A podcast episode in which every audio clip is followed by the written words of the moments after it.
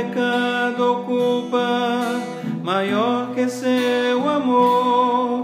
Não há nada que façamos que não possa perdoar.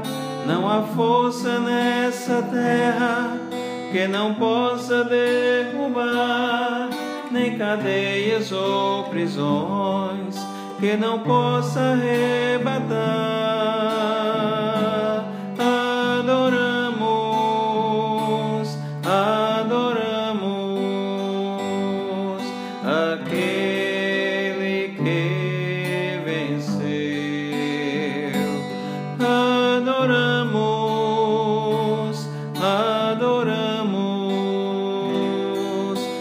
Cristo vencedor.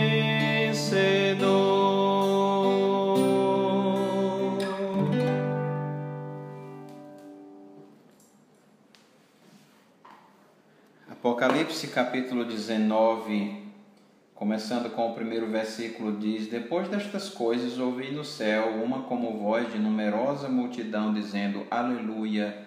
A salvação e a glória e o poder são do nosso Deus, porquanto verdadeiros e justos são os seus juízos. Pois julgou a grande meretriz que corrompia a terra com a sua prostituição, e das mãos dela vingou o sangue dos seus servos. Segunda vez disseram aleluia, e a sua força fumaça sobe pelos séculos dos séculos. Os vinte e quatro anciãos e os quatro seres viventes prostraram-se e adoraram a Deus, que se acha sentado no trono, dizendo Amém, aleluia.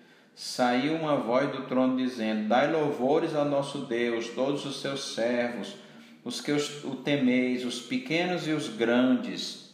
Então ouvi uma como voz de numerosa multidão, como de muitas águas, como de fortes trovões, dizendo: Aleluia, pois reina o Senhor nosso Deus, o Todo-Poderoso. Alegremos-nos, exultemos e demos-lhe a glória, porque são chegadas as bodas do Cordeiro, cuja esposa a si mesma já se ataviou.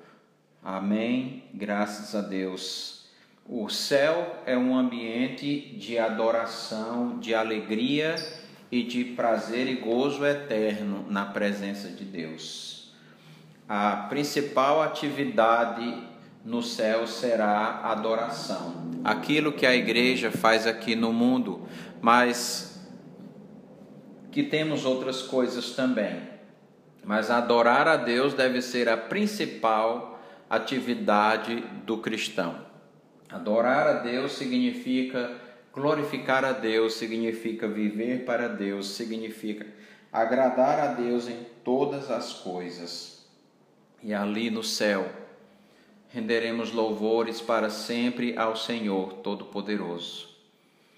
O seu Filho Jesus Cristo que venceu a morte e que tem todo o poder, como disse em Mateus 28, todo o poder me foi dado nos céus e na terra, pois ele é o Deus todo-poderoso encarnado, e ele tem poder para nos socorrer nas nossas tribulações e nos ajudar em todas as nossas dificuldades. Por isso adoramos e adoremos sempre a Deus. Adoremos a Jesus Cristo, Deus encarnado, sempre, aquele que venceu a morte e ressuscitou e intercede por nós à direita de Deus Pai. A Cristo, o vencedor. Pois com Cristo somos mais que vencedores. Ele nos concede a vitória pelo seu poder.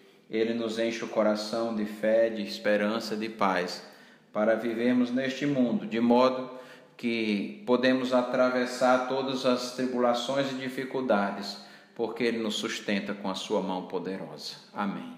Senhor, te adoramos e te glorificamos, porque o Senhor é o único Deus verdadeiro e digno de toda honra e toda glória. Em Cristo somos mais que vencedores. Fortalece, Senhor Deus, a cada um dos teus servos que estão em tribulação, seja de enfermidade ou qualquer outra que o Senhor conceda a cura e o livramento e a vitória pelo poder de Deus. Socorre, Senhor Deus, os teus servos neste momento. Eu te peço em nome de Jesus. Amém.